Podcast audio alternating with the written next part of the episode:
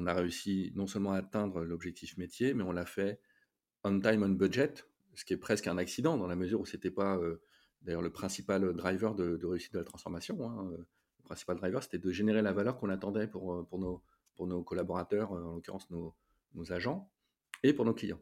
Bon, mais non seulement on a atteint ça, mais on l'a fait on time, on budget. Pourquoi? Bah parce que parce que tout le COMEX a joué le jeu. Hein. et donc, quand il fallait effectivement prendre des décisions, ben, on ne faisait pas trois réunions pour caler un meeting, caler préparatoire, un conseil, caler réunir un cercle, pour mobiliser des experts allaient réfléchir aux recommandations d'une équipe qui était mandatée pour se poser des questions et faire valider ça après avoir revu 15 personnes. Tu vois? On a pris des décisions très régulièrement.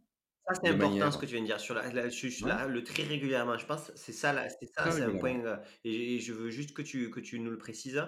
Aujourd'hui, des, les gens ont tendance à valoriser la décision et la faire grosse tous les euh, deux mois versus plein de, alors le, mot est pas petite ni gros, mais plein de décisions fréquentes qui permettent de réitérer. Ça, ce point-là, il est, il est clé. Mais, si tu veux, c'est même by design pour moi une, une, des, une des clés de succès de ce genre de, de, framework. D'abord, la décision, elle se prenait au quotidien sans nous. C'est l'équipe qui prend des décisions. Bon. En revanche, c'est vrai que l'équipe, par moment, elle a besoin de vérifier qu'elle est en alignement stratégique avec euh, ce, que, les execs, finalement, attendent de la transformation bon, bah là, ça a bien fonctionné. Pourquoi?